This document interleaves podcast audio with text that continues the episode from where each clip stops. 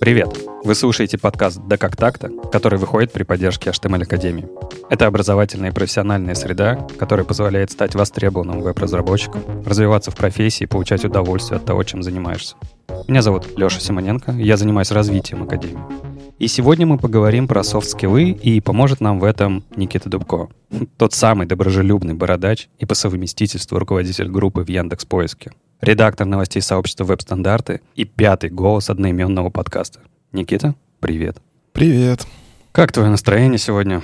А, неплохо. Хотя мне понравилось, как ты сказал про как это получать удовольствие таким голосом, получать удовольствие.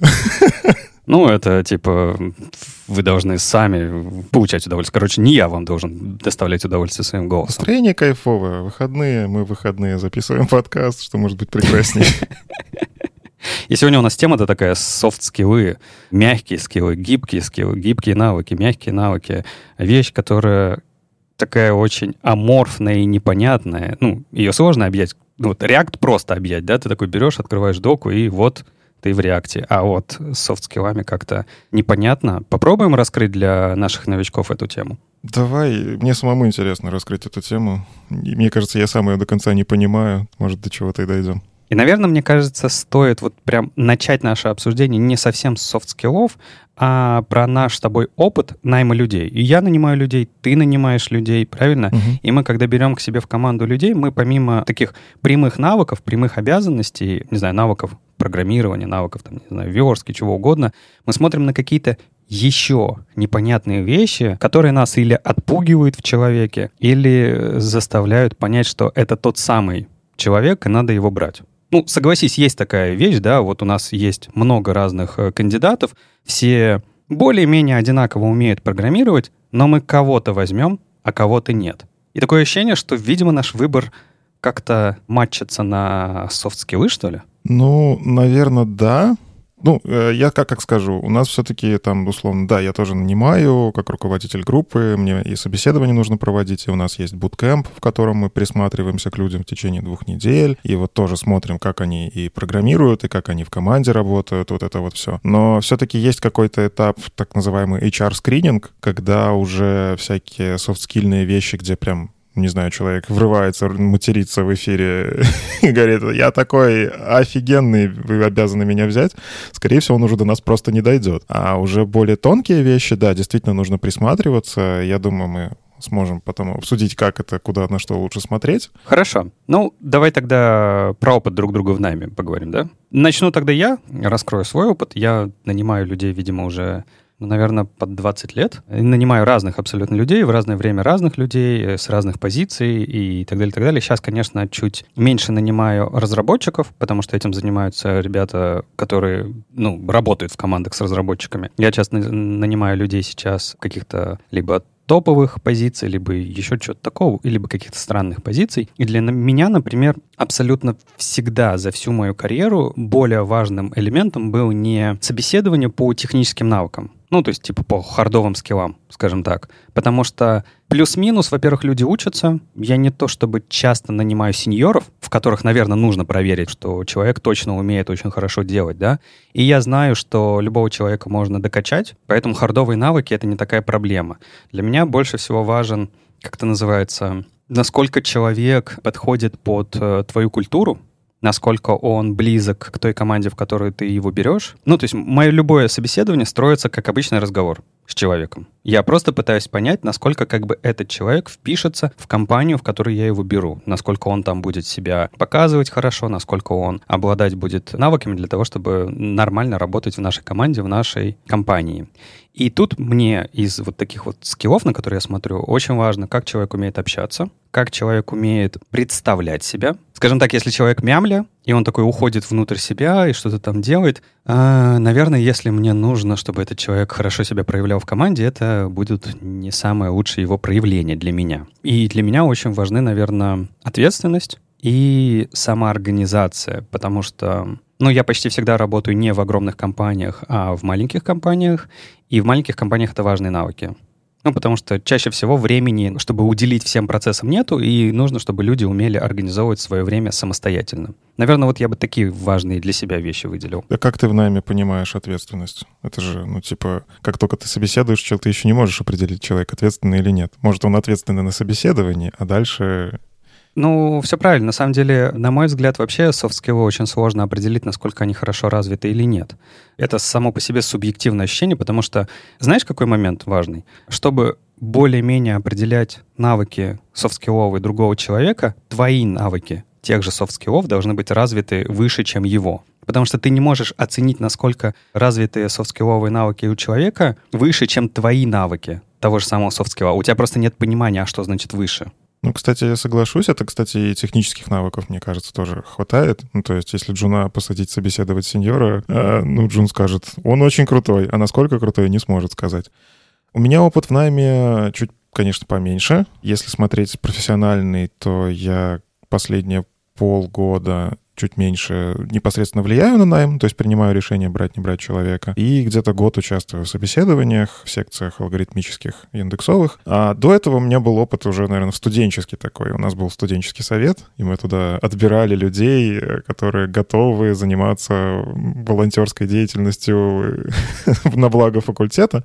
То есть тоже в какой-то мере это был найм, но немножечко такой другой сфере, потому что, ну, типа, деньги за это не платят. И я тоже очень сильно смотрю на софт-скиллы, только, наверное, немножко по-другому. Во-первых, у нас все-таки, вот как ты сказал, тебе не нужно нанимать сеньоров, у нас немножко другая задача стоит, у нас продуктовая компания большая, которая может себе позволить э, нанимать разработчиков условно не ниже медлов. То есть да, у нас можно там прийти стажером, у нас можно там прийти в школу разработки интерфейсов, и ну там можно джуном, допустим, прийти. Но в целом найм он от middle plus.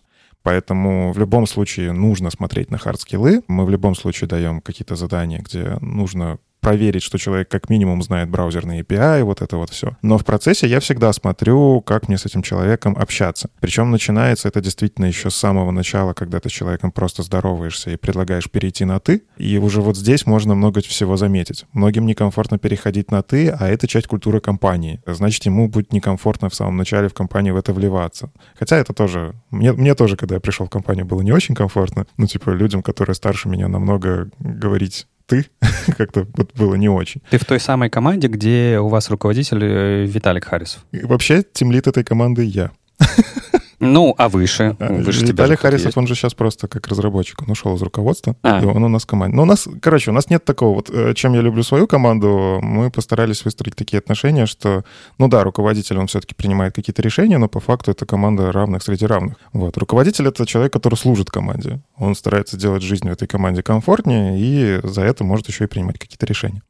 И это, кстати, тоже. Э, у нас есть уже какая-то сформировавшаяся культура в команде, поэтому я еще смотрю, насколько человек к этой культуре подходит. Если я общаюсь с человеком, понимаю, что он там ну, абсолютно не общительный, абсолютно не инициативный, э, он просто на собеседовании ждет твоих вопросов и отвечать на них, скорее всего, он просто не подойдет под культуру нашей команды. Ну и, как я говорил, у нас есть еще bootcamp. Это отличная возможность две недели попритираться друг к другу, посмотреть, как что. И я прошу э, вот ребят из своей команды, мы, мы стараемся все поработать с этим человеком, э, там парно попрограммировать, еще что-нибудь. Если там позволяют тайминги, то каждый более-менее с этим человеком пересечется. И я спрашиваю ощущение комфорта рядом с этим человеком человеком. То есть комфорт — это такая метрика, насколько его софт-скиллы сработали в какой-то мере. Она достаточно субъективная. Ну, то есть очень сложно выцепить, человек коммуникабельный или нет. Может, ему задача не попадалась, где нужна коммуникабельность. Сложно выцепить, насколько человек там эмпатичный. У нас там брейнштормов не было, например. Мы просто не дали ему возможность раскрыться. Но вот ощущение комфорта, где-то на подсознании все-таки лежит. Если всем людям комфортно с человеком работать в команде, то кажется,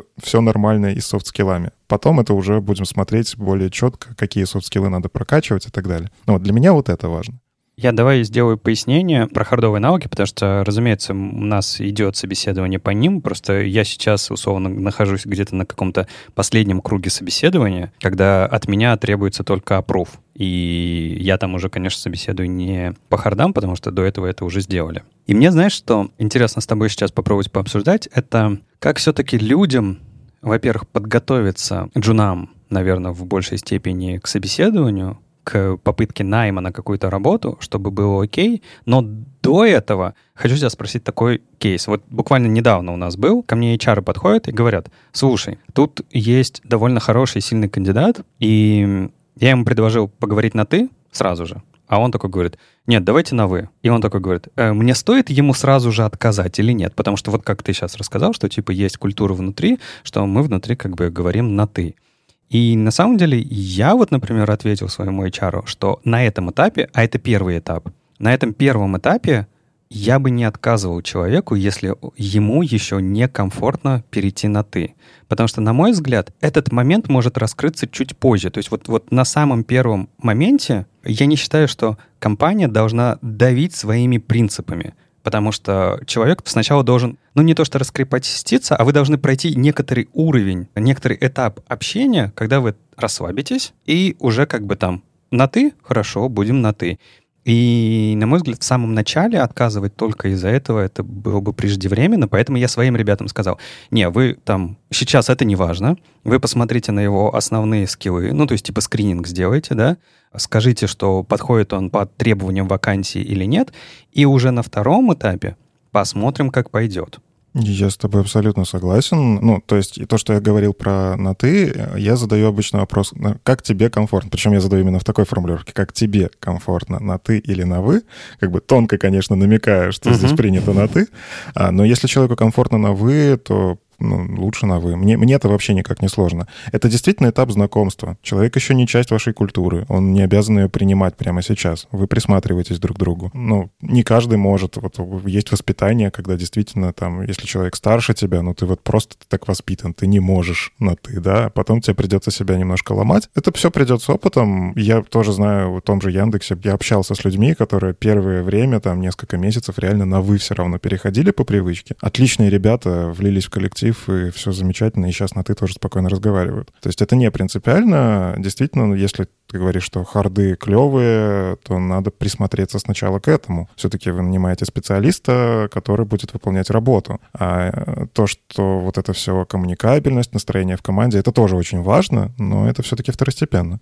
Ну, скорее, это следующий шаг, да, когда у тебя остаются несколько кандидатов хорошие по хардам, угу. ты дальше выбираешь того человека, который, скорее всего, приживется в команде и будет работать там не несколько недель и уйдет после этого из-за того, что есть э, различия в культуре, а останется там на долгие годы. Да, да, все так. А в принципе, если у тебя остается один человек, ну, такое тоже бывает, возможно, тоже имеет смысл его попробовать, потому что, в конце концов, тебе нужно делать бизнес-задачи, а внутри есть всякие же все равно как-то процессы анбординга и погружения человека в культуру, через которые он может их принять и применить на себя. Да. И я вот на самом деле поэтому и не верю в идеальную систему найма, когда можно действительно там придумать какие-то критерии, по которым мы точно найдем человека, который точно подойдет в команду. Да не придумайте. Вы, вы придумаете систему, и люди научатся эту систему проходить. Ну да.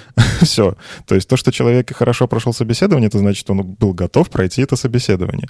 Работа — это все-таки абсолютно другая штука. Я верю, что нужны испытательные сроки, полезны вот эти всякие буткемпы. Ну, то есть время, когда команда может притереться, потому что это реальный опыт, это реальное проявление человека в бою условно, а не в стрессовой ситуации на собеседовании. Кто-то в стрессовой ситуации прям включается и становится котиком, и тебе хочется его нанять, а в расслабленном состоянии понимаешь, что, ох, человек-то, оказывается, только на собеседовании выложился, и все. А бывает и наоборот. То есть ты на собеседовании понимаешь, что человек дико закрепощен, ему очень сложно общаться, он там нервничает, совершает ошибки, а потом, когда вы в работе уже встречаетесь, он оказывается, ну, ему просто нужна комфортная среда, и он в ней хорошо раскрывается. Поэтому это такая сложная штука.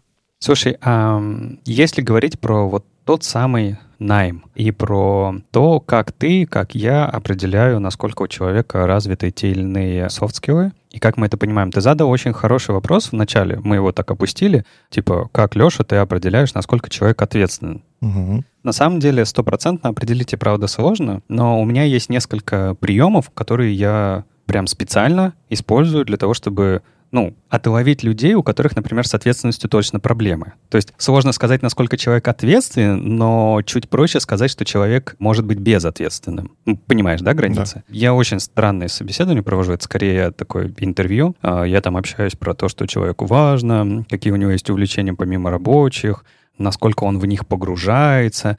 задаю часто провокационные вопросы, то есть от обратного. Ну, типа, знаешь, от меня часто можно услышать вопрос, там человек претендует на фронта, я говорю, ну, я так, типа, от хобби иду, например, и там человеку нравится музыкой заниматься и так далее, так далее, он прям чувствуется в разговоре, что он горит этим. И я вот всегда в таких случаях задаю вопрос, так может быть нафиг этот фронтенд? Может быть, лучше, типа, уйти в музыку, смотри, как у тебя... Ну, и я как бы начинаю его же словами подтверждать его же мысли. И тут мне интересно, насколько как бы человек, как он реагирует в этот момент. Это очень интересные вещи. Так вот, а про ответственность — это про то, как люди говорят о том, как они развиваются, когда они говорят, что им важно, ну, часто же люди сначала говорят, вот мне это очень важно, я хочу сделать то-то, то, там, делать так-то, так-то и так далее, так далее. Потом ты спрашиваешь не напрямую вопрос, но как бы подводишь к таким ответам, условно, что он для этого делает. Угу. И если ты видишь, что фактически, ну, то есть, разумеется, каждый человек рассказывает, что он делает, но ты при этом понимаешь, насколько это серьезные вложения в то, что он должен был бы делать, на мой взгляд. И вот тут я и нахожу, например, людей, которые много говорят, но мало делают. И ответственность у них тут страдает. Вот я, например, у меня такой есть. Не знаю, можно ли назвать это лайфхак, но такой прием, которым я пользуюсь.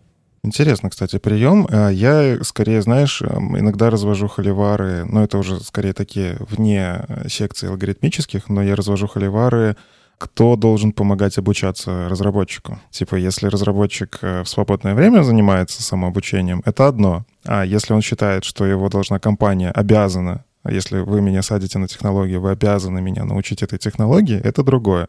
Ну и есть всякая середина, где действительно, почему бы компания, если помогает, почему бы не воспользоваться, и при этом сам в свободное время нет-нет, да и почитаю какую-нибудь документацию.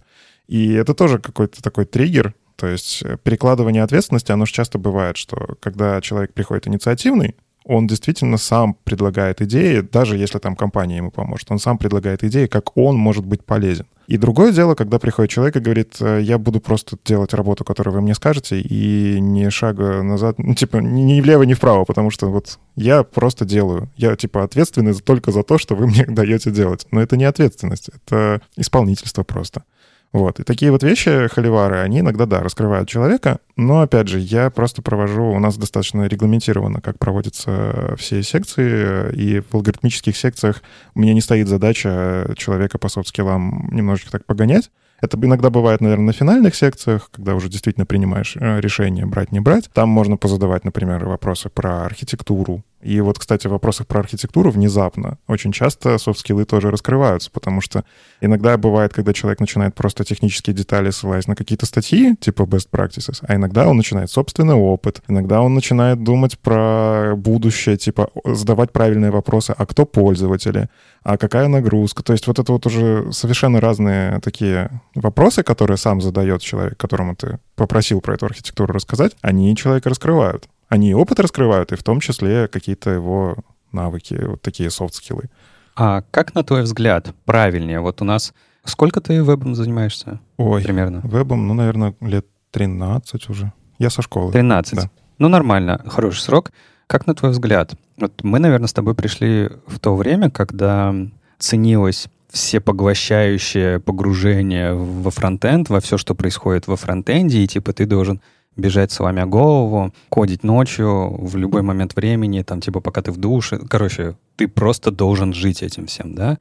И вот к тебе приходит человек, Джун, например, молодой Джун, и у современного поколения ребят, девушек, у них немножко другие принципы, они понимают, что работа — это не все, и, например, для них часто не является окей то, что ты посвящаешь полностью всю свою жизнь, там, типа, забегом за библиотеками фронтенда. И если раньше, я просто помню это очень отчетливое время, когда мы собеседовали, когда человек рассказывал о том, как он как бы изучил 100-500 разных библиотек, фреймворков, как он каждые выходные пилит какой-то свой home project — либо еще что-то. Ты такой думаешь, этот человек мне подойдет, этот человек с горящими глазами, типа он будет фигачить и у меня. И сейчас, по-моему, это наоборот считается не очень а, как-то экологичным. Ну, я думаю, вся история с выгоранием отсюда и пришла, а, что это как бы не очень окей. И на твой взгляд, вот если приходит Джун, а, ему стоит говорить с горящими глазами, что он, я не знаю, тратит каждую минуту своего времени фронтенду, допустим. То есть какой человек скорее пройдет к тебе по твоему опыту? Ой, хороший вопрос. На самом деле, я человек, который обычно спрашивает, опять же, про этот самый комфорт. И если Джуну комфортно вот сейчас так, то есть он горит этой идеей, ему нравится погружаться в это все, он действительно чему-то учится, и у него сейчас есть на это энергия, да на здоровье, почему нет? Ну, мы же тоже так начинали, нас никто не останавливал, все хорошо получилось. Но подожди, ты же на своем опыте и опыте всего сообщества знаешь, к чему это приводит. И знаешь, что это не очень хорошая история. Вот когда история идет тогда, когда сеньор такой же ерундой занимается, когда, ну или там middle плюс, да, тогда это уже страшно. Я все-таки сторонник того, что работа — это работа, личная жизнь — это личная жизнь. Э, иногда бывает так, что ты и работаешь в IT, и у тебя хобби тоже вокруг IT, и для меня, я считаю, это вполне нормально. То есть это не значит, что человек выгорает. Он получает удовольствие в двух местах сразу. Разное удовольствие.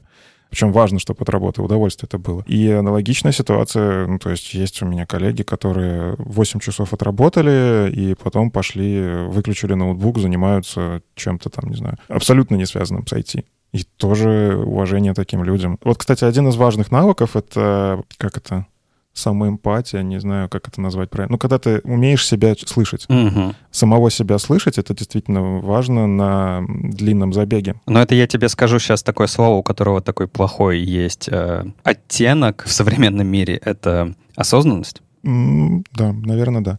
А, потому что часто бывает такая ситуация, когда вот если Джун, как ты сказал, Джун горит тем, что ему интересно, вот он горит этим всем, у него есть цель, он хочет развиваться. А бывает, когда люди, они в это все себя загоняют, потому что есть мнение со стороны, мнение общества, которое его окружает, что ты должен работать больше. И это уже совсем другая ситуация. Эта энергия идет на выгорание, действительно. То есть если у тебя есть внутренний комфорт постоянно фигачить, то на здоровье, если ты не выгораешь при этом. Ну, то есть есть люди, которым комфортно 12 часов в день работать, и они не выгорают. Для меня это такие феномены, но они существуют. А есть люди, которые за 5 часов делают больше, чем все их коллеги за 8. Ну и работают меньше, кажется, но делают все равно больше. Ну и окей. То есть это очень индивидуальная история, я не, не буду на это, наверное, смотреть. Ага, понял. А давай тогда так. Коммуникация коммуникативные навыки. Есть же такое мнение, что программисты, ну, в том числе фронты и бэкэнды, это же все программисты, да? Угу. Есть такой стереотип, что это люди, которые сидят э, за компьютером в темной комнате, им отсвечивает в лицо монитор, и они там типа кодят себе что-то, общаются со странными системами, на странных языках пишут, и зачем им с кем-либо общаться с людьми, ведь есть, опять же, стереотипное такое мнение. Чаще всего эти люди обладают какой-то, не знаю, мизантропией, ненавистью к другим людям, потому что они все время только их заставляют что-то делать, а они хотят, вот, не знаю, писать свой красивый код. Зачем нужны коммуникативные навыки? О... И нужны ли, на твой взгляд? Нужны, очень нужны, но я говорю, наверное, опять же, с высоты своего опыта, да, то есть мне они нужны. И в моей работе они действительно нужны. Наверное, коммуникативные навыки нужны не везде. То есть, если тебе условно комфортно быть э, частью команды, ну, точнее как, если тебе достаточно коммуникативных навыков внутри маленькой команды, и ты не собираешься никуда расти, ну, то есть ты просто разработчик этой команды, и тебе абсолютно комфортно никуда дальше не двигаться, то, наверное, тебе можно и не двигаться в эту сторону, не развивать э, всякие вещи вокруг этой коммуникации, это вполне нормальная ситуация. Но в моем окружении как-то так получилось, что у нас в целом работа связана с коммуникацией очень сильно. То есть даже когда ты делаешь маленькую фичу, у тебя в любом случае есть либо бэкэндер, который тебе эту фичу помогает делать, и тебе как минимум нужно с ним созвониться, обсудить и понять друг друга. А понимание друг друга — это та еще задача. Есть дизайнер, который тоже... Все знаем про эту войну, что это дизайнер мне все придумал бы что, мне приходится делать вот такое. Да нет, вы же можете поговорить ртом, и дизайнер сделает нормально. Это тоже хорошая ситуация. Общение с тестировщиками, общение с продуктами, с менеджерами, просто умение рассказать про свою фичу. Это тоже, кстати, важно. Ну, типа у нас же сейчас мы живем в мире, где людей оценивают, как это performance review это называется, по-разному в разных компаниях, но людей в любом случае оценивают, чтобы им либо поднять зарплату, либо там дать grade up, повышение. Вот. И если ты не умеешь про себя рассказывать, ну, ты останешься там, где ты был. Вот. Ну, то есть для меня коммуникация очень важный навык, причем я его качал. А у меня изначально не так, чтобы это был развитый навык. Я в университете был очень таким а, болтливым, много чего где участвовал, потому что, опять же, студенческий совет, вот эти все активности. А потом, когда в профессиональную вот эту деятельность с головой погрузился, у меня как-то такое, вот как ты сказал, мизантроп такой был. То есть мне не было комфортно с людьми общаться, мне было вполне удобно именно делать свою работу, делать все хорошо, не привлекайте меня к коммуникации, мне так хорошо. А потом как-то так получилось, что что вот эта вот Саша Шенкевич, она на, после конференции веб-стандарты в Москве, она меня заставила почти силой общаться с другими спикерами. Это был вот наверное, посиделки Бирджес, это можно было назвать. Ну, автопати после веб-стандартов. Дико было некомфортно, потому что у меня внутри была вот эта замкнутость, я людей, наверное, даже в какой-то мере боялся. Но тот момент меня сломал, я понял, что люди-то не страшные. То есть они такие же, как ты. Да. И я как-то вот начал этот навык осознанно развивать, то есть через боль я шел знакомиться с людьми. А что ж тут, я даже для развития навыков коммуникации, я в Тиндере начал просто вот на свиданки ходить, потому что это тоже способ развития коммуникации. Он, кстати, в, а, в найме помогает. А помогло? Да, очень сильно помогло. Угу. То есть я научился знакомиться с людьми, а, ну, для начала с людьми противоположного пола, а с людьми своего пола даже еще проще. И э, эта история очень помогает в том числе и в найме. Мне теперь э, условно на собеседовании проще завести разговор. А это точно коммуникативные навыки, а не э, вещи, связанные со стеснением и вот со всем этим? Ну, у тебя же не получится коммуникация, если ты не хочешь открывать рот. Ну да, наверное, это какой-то типа первый этап, потому что, ну вот э, для меня вообще все софт-скиллы, их парадокс в том, что я как себе вижу, что у них нету степени мастерства. То есть, когда ты ему научился. На мой взгляд, любые софт-скиллы, развитие в них, оно постоянно. То есть ты не можешь достичь верха. Типа, когда ты достигаешь верх, ты понимаешь, насколько еще выше можно пойти вперед. Это мой взгляд э, на все софт-скиллы. Что ты думаешь? Мне кажется, это связано с твоим окружением. Если у тебя в твоем окружении все по софт-скиллам ниже тебя, ты не понимаешь, где верх потому что ты и есть верх, и тебе тяжело развиваться. А когда ты окружаешь себя людьми, которые мега-профессионалы, и в том числе ты с ним общаешься, и ты понимаешь, что он офигенный эмпат, он умеет критически мыслить офигенно, у него там самообучение прокачано невероятно, потому что он тебе рассказывает вещи, которые еще завтра только появятся, а он уже про них знает тогда ты вдохновляешься и пытаешься расти туда. Но э, вот, допустим, в маленьких компаниях с этим сложнее. Не, я не про это. Я вот в твой случай отличный, и вот такой человек, который рядом с тобой э, находится, э, вероятнее всего, он понимает тоже, насколько он может выше еще подняться. Наверное, да. Смотри, это всегда это разница в скиллах. А для джуна, там, например, твои развитые коммуникационные навыки будут казаться как бы «офигеть, он в этом просто мастер». Но ты для себя я думаю, прекрасно осознаешь, в чем ты еще можешь прокачаться в коммуникативных навыках. Ну, опять же, да, если ощущать, э, опять прислушиваться к самому себе, вот это чувство комфорта, я триггерюсь на дискомфорт, то есть если я что-то делаю, опять же, там, общаюсь с кем-то, и я чувствую какой-то дискомфорт, что, например, мне не получилось донести человеку задачу, или мне не получилось сходу понять, что он, человек мне говорит, то я, наверное, сделаю для себя в голове маленькую ретроспективу такую, а что что мне нужно здесь подтюнить, может как-то с формулировками поработать, может с этим человеком нужно общаться голосом, а не перепиской, и вот такие вещи. Может, ты не обратил внимания на его состояние в тот момент. В том числе, да. А может быть, ты не обратил внимания на свое состояние в этот момент. Эмоции же у каждого человека есть. Угу. Ну, то есть вот когда я чувствую дискомфорт, тогда у меня есть точка роста. А, а вот когда я абсолютно в комфортном а, состоянии нахожусь, тогда мне тяжело находить точки роста, потому что, а зачем? Мне и так хорошо. Знаешь, есть прекрасная шутка про вот это вот э, тезис выйти из зоны комфорта, о том, что чтобы выйти из зоны комфорта, нужно найти сначала эту зону комфорта и войти в нее.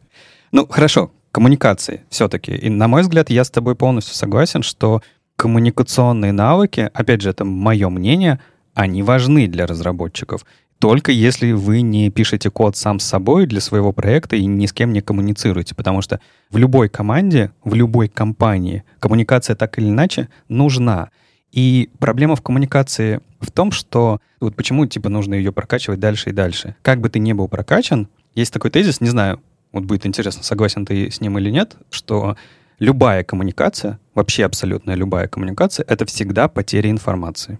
Да, наверное, соглашусь потому что есть информация в голове у человека, а слова — это в любом случае попытка выразить эту информацию в другой форме записи, и ты что-то теряешь. А, да, есть всегда потеря, но в данном случае важно определить, насколько эти потери важны. Тут можно, кстати, процессами в команде это лечить. То есть э, какие-то вещи обязательно фиксировать там на внутренних вики-страничках там, или обязательно формулировка тикета должна состоять из вот таких вот пунктов, э, чтобы задача была понятна всем. Да, это важная штука, понимать, насколько ты понял человека, и даже, кстати, в том числе, когда ты говоришь, вот, что ты пишешь что-то сам собой, ты все равно пишешь не сам собой. Ты же пишешь кому-то. Ну да. И тебе как минимум нужно уметь парсить фидбэк, со стороны. То есть, если тебе принесли и сказали, вот тут хочу вот такую вот штуку, с одной стороны, ты можешь взять и просто реализовать эту штуку, а с другой стороны, тебе нужно распарсить, а что же человек на самом деле хотел?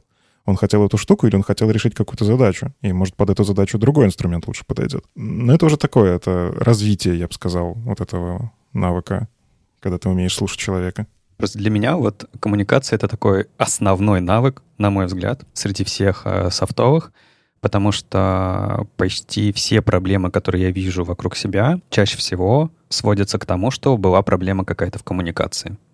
Наверное, соглашусь, потому что, ну, если работать в команде, да, если ты не коммуницируешь ни с кем, если ты действительно решаешь все, принимаешь решения самостоятельно, никого не спрашивая, скорее всего, будут проблемы. Но я уверен, это просто, опять же, у нас с тобой такое окружение, у тебя работа, в принципе, связана с коммуникацией очень сильно, а у меня в последнее время тоже как бы продуктовая разработка, огромная команда Яндекс Поиска. Понятно, что немножечко сместились приоритеты. Но в целом, кажется, если вспоминать мои прошлые места работы, не всегда это важно. То есть иногда можно самому принимать решения, иногда можно самому делать крутую фичу, если твоему там заказчику это вполне себе нормально, у него нету там этого микроменеджмента. Иногда можно без этого жить и вполне себе даже и деньги какие-то зарабатывать, но с этим навыком будет проще. Это вот как э, говорят, не в деньгах счастье, но с деньгами счастье построить как-то приятнее. Тоже история с коммуникацией. Если у вас его нет, этого софт-скилла, жить можно, но с ним у вас просто открываются новые горизонты, новые перспективы, и движение вперед гораздо ярче и интересней.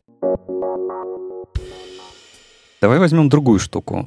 Типа, например, такой вот злочастный тайм-менеджмент. А это-то вообще разве нужно разработчикам? Потому что ощущение, что это какой-то менеджмент, но у меня же есть менеджер, тимлид, техлид, руководитель, не знаю, там, директор, миллион людей, которые вроде про менеджмент, да, и тайм-менеджмент, разве должен ли я управлять своим временем сам? Мне кажется, тут лучше подобрать нормальное слово самоорганизация. Оно больше подходит, потому что тайм-менеджмент действительно это такая узкая часть самоорганизации. И когда ты пытаешься там все-таки со временем больше работать, с календарем, распределять как-то вот это все, а когда ты, в принципе, можешь как-то так организовать свою жизнь, что тебе не, нет привязки, например, вообще к календарю, ну а почему нет? Я там, не знаю, фрилансер, который выстроил так отношения с заказчиками, что меня нет привязки к календарю. Меня там раз в месяц созвон, я отчитываюсь, а все остальное время делаю, что хочу. Тут, кажется, нужно просто умение иногда заставить себя работать в правильный момент, умение фокусироваться на задаче и делать ее, а не отвлекаться. Это даже чуть более важно, чем умение двигать встречки в календаре, чтобы у тебя не было там переключения контекста каждые 15 минут. Оно придет само. То есть если ты умеешь организовать свое рабочее пространство, свое рабочее время, у тебя тайм-менеджмент, он будет как часть вот этого процесса. Но ты считаешь, это важный элемент. Просто для человека, да, видимо. Тут не только разработчик тут. Чем выше уровень разработчика, тем важнее ему этот навык. То есть джунам, наверное, у них вот этот хаос, он просто не появится, потому что с них меньше спроса. То есть, скорее всего, у джуна ему ставится задача, у него там, условно, в компании может быть какой-то ментор, э, старший товарищ, который, если что, присматривает. И, скорее всего, его не будут гонять на 100-500 встречек, э, типа, давай обсудим твою фичу. А когда ты уже растешь до уровня там сеньора, лида, архитектора, у тебя, скорее всего, начинается вот эта вот история, когда там поговорить, тут к тебе с вопросом пришли, тут надо на почту ответить, причем ты не можешь ее проигнорировать. И здесь уже эти навыки, ну, мне, по крайней мере, помогают очень сильно, когда я действительно задумываюсь, что мне нужно что-то сделать именно с тайм-менеджментом, я что-то делаю, и моя жизнь становится чуть-чуть проще, но как джуну мне, наверное, эти навыки ну, не особо-то и пригодились. Слушай, а тебе такое я сейчас как будто бы тебя собеседую. Э, на твой взгляд, вот я тебе предложу такую сценку. В некой команде разработки, это новая команда, ну, либо команда, которая решила пересмотреть свой стиль кодирования. Ну, та самая вещь, да, про которую у каждого есть свое собственное мнение. И вот у тебя там есть энное количество разработчиков, тимлит, который в итоге принимает решение, да, но он же не хочет быть узурпатором, да, он хочет, чтобы была некоторая демократия, чтобы мы все вместе приняли решение, да, с которым было согласно большинство. Ну, у конкретного разработчика, мы сейчас будем на стороне этого разработчика, дилемма. Он хочет донести свои важные идеи, которые, по его мнению, нужно вынести в этот код-гайд. Мгм. На твой взгляд, какие софтовые скиллы помогут ему, чтобы добиться результата? Интересный вопрос, учитывая, что я таким занимался на одном из мест работы. Мы как раз внедряли Guide и постоянно его пересматривали. Наверное, нужно все-таки уметь понимать, э, оценивать настоящий профит. То есть это не совсем soft skill, наверное. Ну, то есть от того, что ты меняешь, что изменится? То есть тебе просто комфортнее станет или действительно станет быстрее писать код всем, проще станет код-ревью а, и прочие такие штуки? То есть просто хотелка или все-таки продуктовая польза? Но это, наверное, больше к навыкам командной работы, потому что если ты исходишь из того, что ваша командная работа за счет этой хотелки, Мгм. за счет этого изменения в код-гайде улучшится, ускорится, будет быстрее, либо будет качественнее, то это напрямую влияет на бизнес, и, соответственно, у этого появляется нормальная аргументация, да? Я верю в то, что работают всегда манипуляции. Манипуляции в хорошем смысле этого слова. То есть э, ты в любом случае, когда какую-то идею продвигаешь, ты по факту продажник в этот момент. Твоя задача — удовлетворить чей-то спрос. Тебя не купят, если спроса на это нету. А спрос ты уже ищешь. То есть ты хочешь, наверное, удовлетворить свое желание ставить точки запятыми в JavaScript, а доказываешь это, например, тем лиду тем, что у нас уйдут баги при сборке, потому что точка с запятой может э, влиять на это. Хотя, опять же, сборщик можно же настроить так, что багов не будет. Но ты можешь, например, найти какой-то кейс из прошлого, когда сборщик это пропустил. И такие вот штуки. То есть это если ты идешь доказывать тем лиду. Если ты идешь доказывать команде, тут уже немножко сложнее, потому что большему количеству людей это нужно продать. То есть это такая история немножечко психологических манипуляций. Но не только же. Ну вот давай я тебе вкину, на мой взгляд. Мне кажется, что в этом случае помогли бы какие навыки? Ну, разумеется, ведение переговоров. Тут Мгм. без этого никуда. Эмпатия, потому что тебе нужно считывать состояние людей во время переговоров. Презентация, потому что тебе нужно хорошо это подать.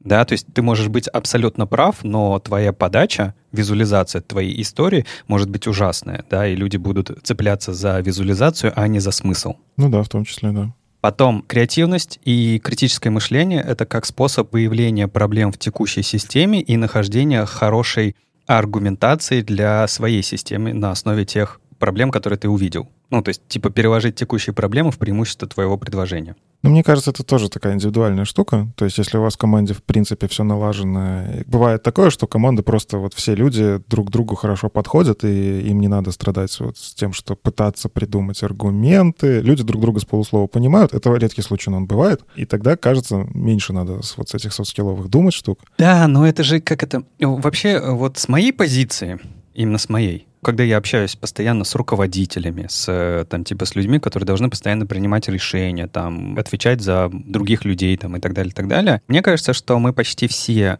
а, у нас у всех есть э, софтовые скиллы, и мы их иногда даже удачно используем, но вопрос вот той самой осознанности — это когда ты понимаешь, что даже если ты что-то хорошо делаешь, например, ты хороший коммуникатор, либо хороший переговорщик, и это ровным счетом не значит ничего, пока ты не берешь это под свой контроль. Потому что когда ты берешь это под свой контроль, когда ты понимаешь, что именно ты делаешь, когда ты не делаешь это естественным образом, а когда ты понимаешь, как это работает и что именно ты сейчас делаешь, и что ты можешь сделать лучше или хуже, чтобы добиться твоего успеха, вот ты находишься в этот момент на пути прокачки софт-скиллов. Потому что до этого момента ты не прокачиваешь свои скиллы осознанно, как бы они у тебя просто естественным образом есть, но они как вот, вот у тебя борода растет, и она есть, и все, и она растет, и ты ничего с ней не делаешь, но ты можешь с ней что-либо, наверное, делать.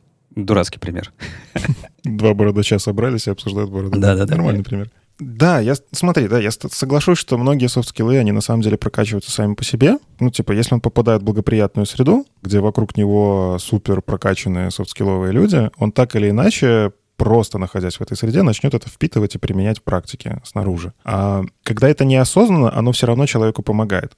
То есть, в принципе, создать вокруг себя среду с крутыми людьми — это хороший способ, чтобы на уровне даже подсознания себя прокачать. Когда ты делаешь шаг к осознанности, это прям уже следующий уровень. То есть ты с джуна условно на медла переходишь по софт-скиллам, да? Ну, наверное, да. Потому что ты учишься себя слушать, ты учишься понимать профит от того, что ты делаешь какие-то действия, ты начинаешь анализировать уже. А вот уже сеньор в софт-скиллах — это когда ты снова перестаешь про это думать, мне кажется.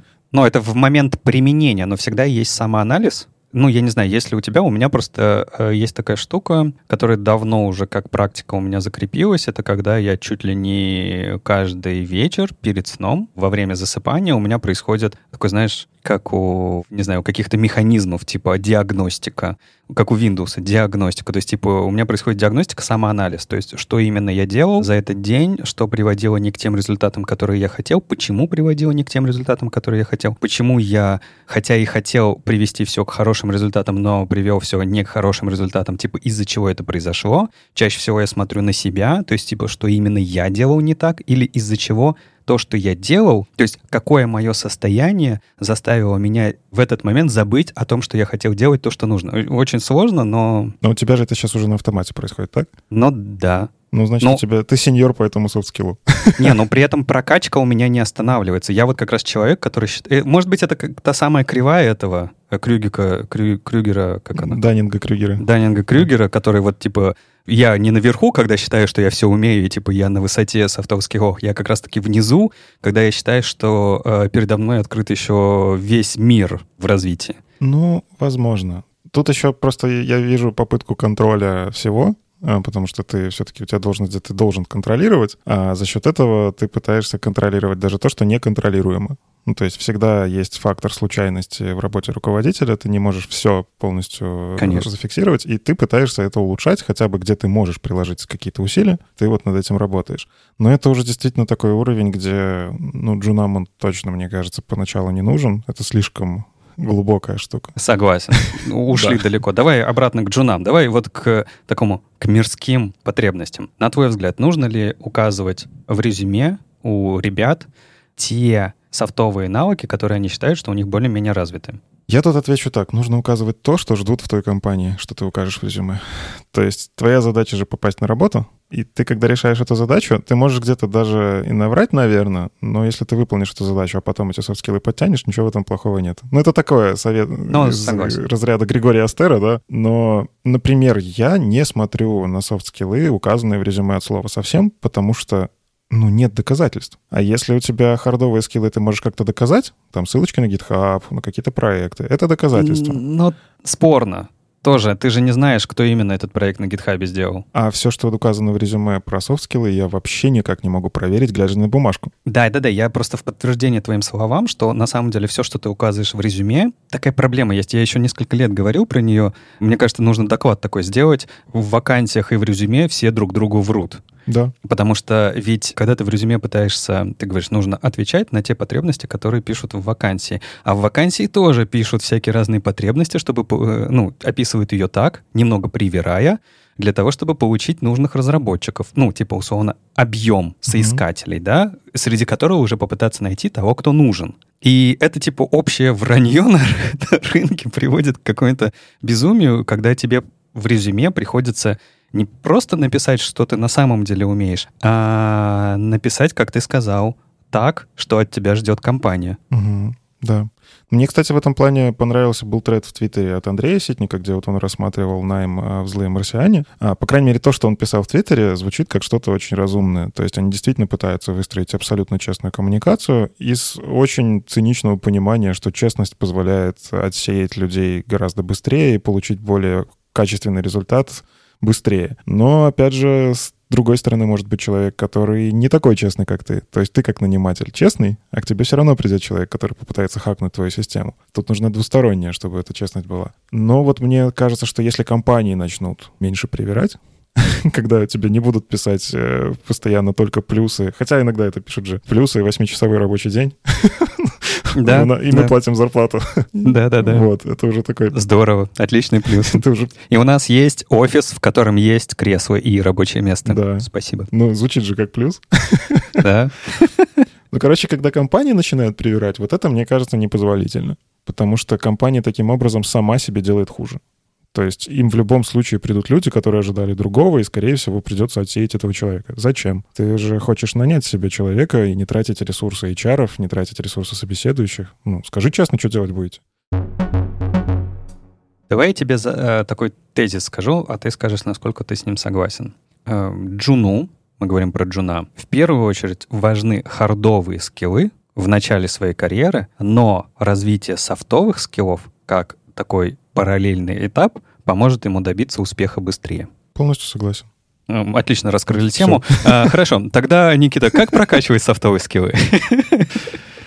А, прокачивать по-разному можно. Есть люди, у которых просто от природы действительно какие-то вещи, ну вот они там связаны с особенностью характера, они у него вот уже есть просто из коробки. Ему по факту нужно просто осознать, что у него это есть, и пытаться как-то с этим осознанным применять это более точечно, применять более эффективно, например. Но это такая сложная штука. Там надо умение с собой разговаривать, это тоже soft skill в какой-то мере. Мне лично помогло а, участие во всяких активностях. Uh-huh. То есть это в университете было не тянуть от всяких студенческих дебютов, студенческих весен, причем не только как участник, а как организатор. Вот именно организовывать какую-то движуху, когда ответственности чуть меньше. То есть, условно, на работе ответственность на ответственности может быть высокая, потому что, ну, блин, тебе деньги за это платят, заказчик потерял деньги, это всегда... Короче, все, что связано с деньгами, оно обычно такое. Лучше не допускать таких ошибок. Но когда ответственность связана с чем-то творческим, там, кажется, можно себе позволить немножечко шалостей. И то, что мне в жизни прям очень помогло, это то, что я стал спикером. То есть я решил, что я хочу читать доклады со сцены, и у меня просто, вот как я говорил, какие-то вещи сами собой прокачивались просто потому, что я погрузился в среду, где очень много крутых людей. Я рядом с ними просто подышал и уже стал более прокачанным в каком-то софтскилле. Меня все-таки вот как Саша заставила общаться с людьми, да? А если бы она не заставила, наверное, я, может, и больше не занимался ни спикерством, не был бы сейчас тем лидом и так далее. То есть это такой вот момент, когда тебе нужно решить, что да, я хочу туда развиваться, я хочу туда двигаться. Это решение было осознанное у меня. Ну и как-то так получилось, что я действительно стараюсь развиваться в сфере публичных выступлений, в том числе со стороны организатора. И вот эти навыки, которые я получаю, для меня это хобби. То есть это не моя профессиональная деятельность. Это действительно мое хобби — организовывать клевые конференции, работать со спикерами, самому готовить доклады. Но это хобби мне офигенно сейчас помогает на работе. То есть те навыки, которые я приобрел просто, когда ты общаешься со спикером, ты же тоже мини-собеседование проводишь, когда узнаешь, что он будет рассказывать. Когда ты пытаешься помочь ему сделать доклад его лучше, ты же развиваешь критическое мышление. Когда ты пытаешься там решить вопросы по площадке, ты коммуникацию свою прокачиваешь в том числе. И вот эти вот все... И нав... переговоры. Да-да-да. И все эти навыки, они вот как-то сами отлично пригодились в работе. То есть сейчас мне, как молодому руководителю, чуть проще было, чем если бы я с нуля пытался в это все войти. А тебе не кажется, что ты не совсем естественным образом это делал, а все-таки у тебя работала та самая система с наставничеством, потому что Саша Шенкевич и выступала таким наставником, а, человеком, который тебе давала э, в разные моменты времени волшебный пинок, либо давала тебе, я не знаю, давала или нет, но у меня такое ощущение есть, что давала обратную связь после твоих первых каких-то шагов, что типа там, Никита, ты молодец, там вот это еще улучшишь и будешь еще круче. Да, так и было. Мне повезло найти такого друга, да. Ну, то есть это какой-то институт менторства, правда. Меня еще Вадим Макеев, опять же, тоже очень сильно мотивировал. Мой первый доклад, он вообще был на веб-стандартах. То есть абсолютно no name, человек, который никогда ничего не читал, Вадим почему-то в меня поверил и дал, опять же, хороший фидбэк. Несмотря на то, что на моем первом докладе все спали в зале, и Вадим в том числе кемарил. Ну, слушай, организаторам ты же сам знаешь, всегда сложно на самой конференции. Да, да, я понимаю. Ну, там это был вечер, кислорода не хватало, я еще очень скучно доклад читал. Тогда я этого не умел ну, мне мог прийти фидбэк условно, что ты не годен к этому. Не занимайся вообще, больше не этим. тебе этим заниматься. Да. да. Как мне когда-то сказали, когда я пытался танцевать, лучше пой. Угу. С тех пор я больше танцую, конечно, даже не смотрю в ту сторону. А там был фидбэк достаточно хороший, то есть мне расписали, что было хорошо, что было, что можно было улучшить, ну и объективно вот то, что там была такая... Люди засыпали, потому что это последний доклад, сложный доклад, и не хватало кислорода. И то есть это тоже нужно принимать, что не все твои неудачи связаны только с тобой. И как-то вот этот фидбэк, да, очень сильно помог.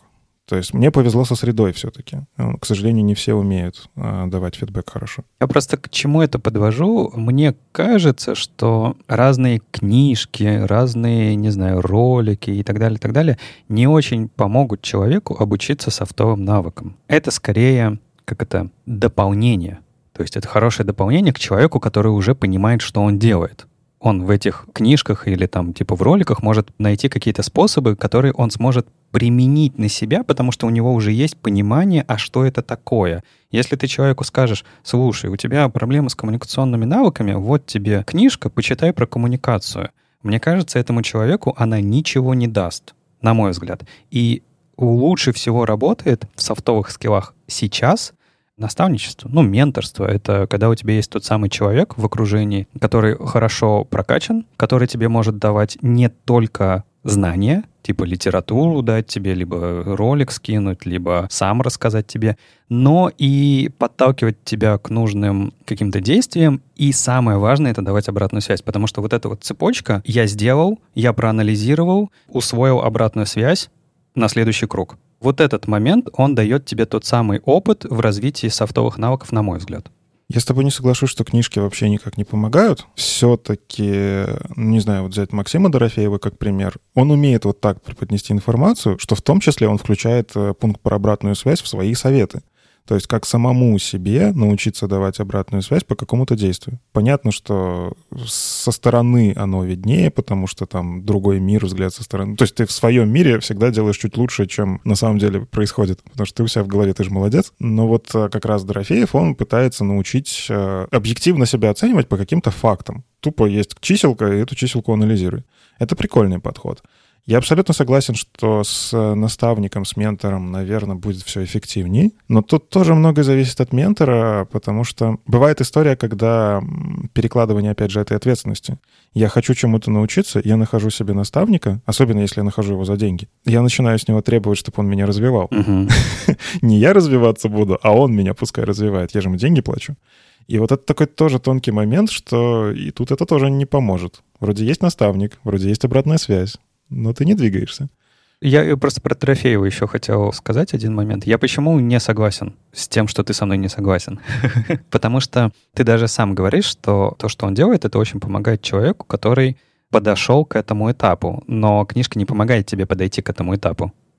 Хорошо, я здесь тебе могу сказать, иногда можно просто случайно эту книжку открыть, потому что ее посоветовали. Да. Ну, типа, интересное чтиво и внезапно открыть для себя много нового. То есть эффект случайности все равно сработает. Да, я больше про то, что смотри, мы говорим про случайности. Угу. То есть эти вещи могут случайным образом тебе помочь, могут не помочь. И типа давать это как совет человеку, который хочет в себе что-то развить, будет странно, потому что этот совет, возможно, никак не поможет. И точно так же с менторством это может не помочь, и ты правильно сказал, проблемы э, с платным менторством, что можно найти людей, которые не очень профессионально это делают, и вообще, или ты сам у себя в голове поменяешь то, что тебе на самом деле нужно, и зачем ты идешь, я просто сужу, опять же, со своего опыта, потому что я тут не профессионал никакой, я не знаю, как людей учить софтовым скиллам, я только вижу проблемы всей этой системы. А, я лично за последние пять лет променторил наверное, 5 или 6 руководителей и помог им вырасти в хороших руководителей.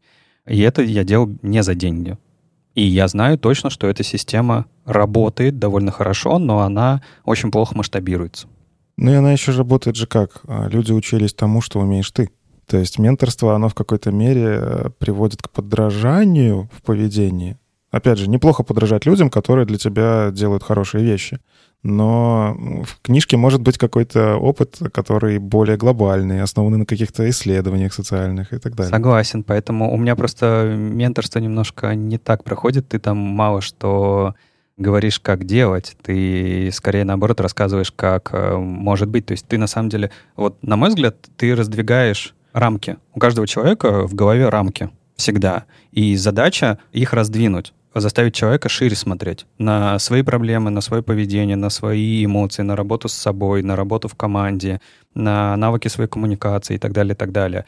И, на мой взгляд, задача ментора, она в основном в этом. Да, но все равно ментор всегда делится исключительно своим опытом. Да-да-да, ты говоришь, ну, так же, как и любая книжка, в которой делится автор своим да, опытом. Да. Поэтому тебе, конечно, нужно смотреть э, шире и смотреть разные варианты. Я сам читаю огромное количество книг. Э, ну как, не очень огромное. Кто-то читает там по сотне книг, я читаю около 30 книг в год. Часто читаю абсолютный булшит, но даже в этом булшите есть разумные одна-две мысли, которые я могу перенять на свой опыт.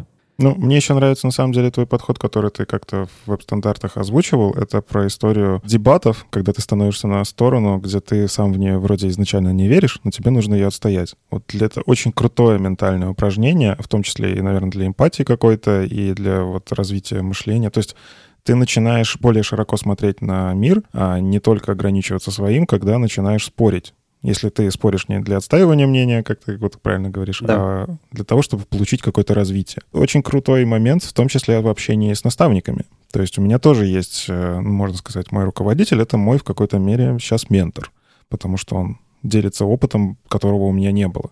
Но при этом мы с ним очень часто спорим, потому что у меня есть видение того, как я хочу, чтобы было в мире, а у него есть видение, как он видит этот мир. У него скорее есть опыт. То есть у тебя есть видение, у него было какое-то видение, и он получил уже какой-то опыт. То есть он условно прошел на несколько шажков вперед, Мгм. и он тебе как раз-таки может передать, как будто бы, знаешь, из твоего будущего взгляда тебе в прошлое, чтобы ты, например, потратил...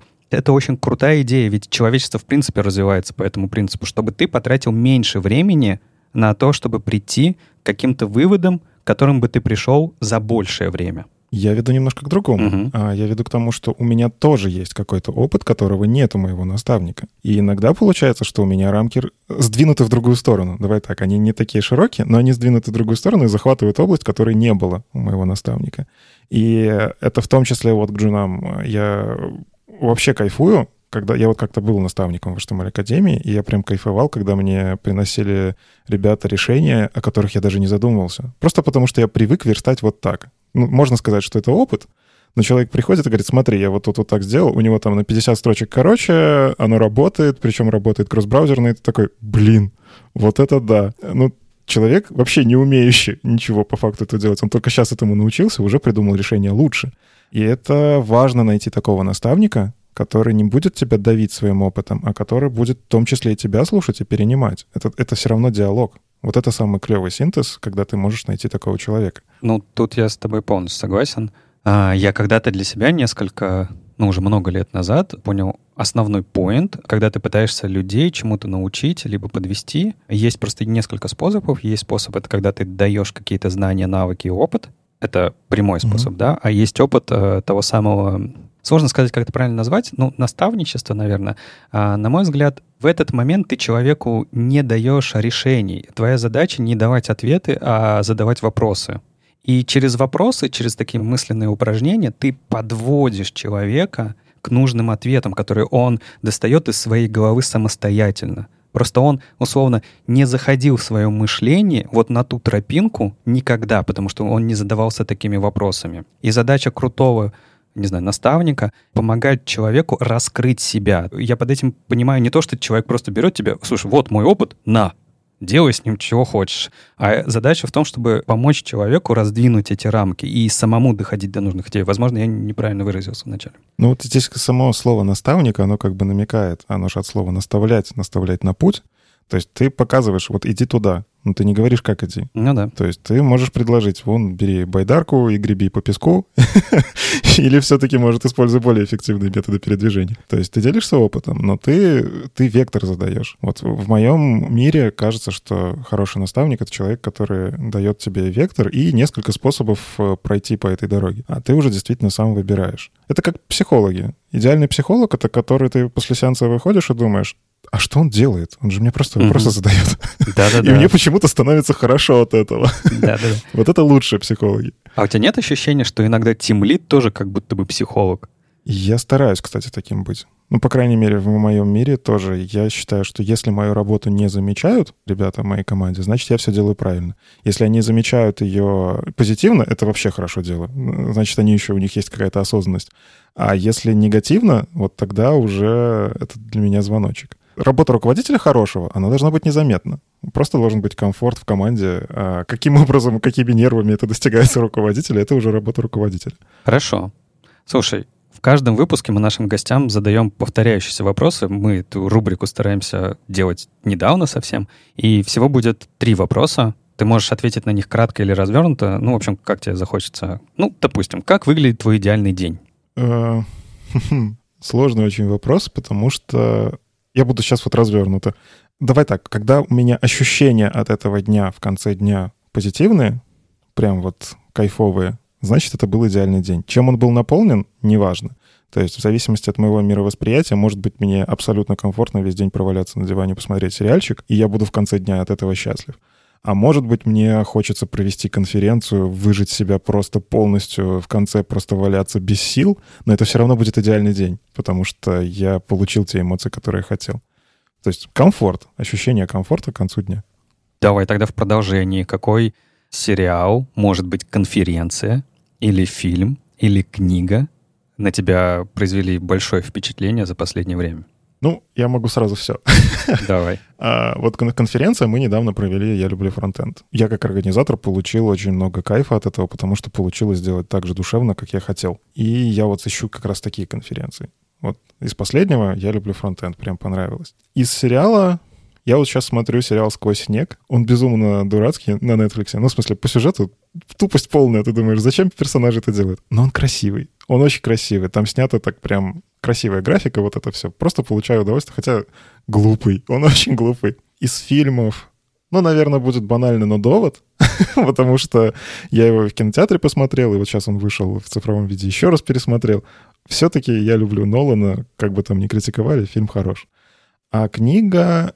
Я вот прочитал трилогию про задачу трех тел Люцисиня. Вот оно мне прям вынесло мозг. Я так в захлеб книжки очень давно не читал. Они же еще и сложные, потому что там типа реальную науку пытаются засунуть, и ты такой «Вау!» Ты в конце сидишь и такой «Вау!» В общем, кни... вот я рекомендую из всего, что я назвал, книги Люцисеня. Они лучше, их можно в любой момент просто смотреть, и по чуть-чуть, и, по... и много. Или может подождать, пока фильм снимут? Ой, не, не надо. Лучше книгу? Лучше книгу, да, конечно. Хорошо. Что в твоей работе тебе нравится больше всего? Вот на твоей, видимо, текущей позиции руководителя команды. Мне нравятся две вещи. Первое — это то, как я могу влиять на этот мир. Она такая немножечко пафосная, наверное, но я ощущаю, что я могу делать этот мир лучше, потому что я работаю в огромной компании, и я в том числе принимаю какие-то решения, связанные с продуктом, и влияю на то, будет это внедрено или нет. Там, не знаю, я за доступность топлю в ту же самую, и для меня это такая миссия. И я понимаю, что с моей стороны идет вот эта инициатива, и я могу это воплощать. Это одно. И второе, что я коммуницирую с людьми, которые такие же горящие, иногда выгорающие. А, ну, то есть это вот такое окружение, которое очень клевое, где люди тебя заряжают каждый день э, в твоей команде, в смежных командах, руководители, там, ну, в общем, все-все люди вокруг, они какие-то такие особенные. И я, получается, сам энергии трачу много а за счет того, что менять мир все-таки это энергозатратная так-то работа. Ну да. Но я и при этом заряжаюсь этой энергией снаружи, и вот этот баланс, он потрясающий. Очень круто. Я думаю, твой пример очень полезен будет э, другим ребятам, потому что ну, ты прошел по пути, всего лишь сколько ты говорил, 13? 13 лет во всем этом. А в Яндексе я три года, получается. Три года. И, в принципе, твой путь э, может быть повторим и для наших джунов, которые только-только начинают что-то пробовать. Два с половиной. Куда-то я спешу. Ну, а как будто всю жизнь уже. ну да, это, знаешь, э, во фронтенде один год за пять. Ну да. Поэтому, можно сказать, ты уже 15 с чем-то лет. В общем, Никит, спасибо тебе, что пришел. Это был подкаст «Да как так-то» вместе с HTML Академией. Спасибо, что послушали наш выпуск. Будем рады вашим отзывам и оценкам. Как всегда, в описании выпуска вы найдете ссылку на наш комьюнити-чат в Телеграме. Там можно задать нам вопросы, пообщаться с людьми из разных профессий или попросить совета от старших товарищей. Следующий выпуск выйдет через две недели, как обычно. До встречи. Пока. Пока.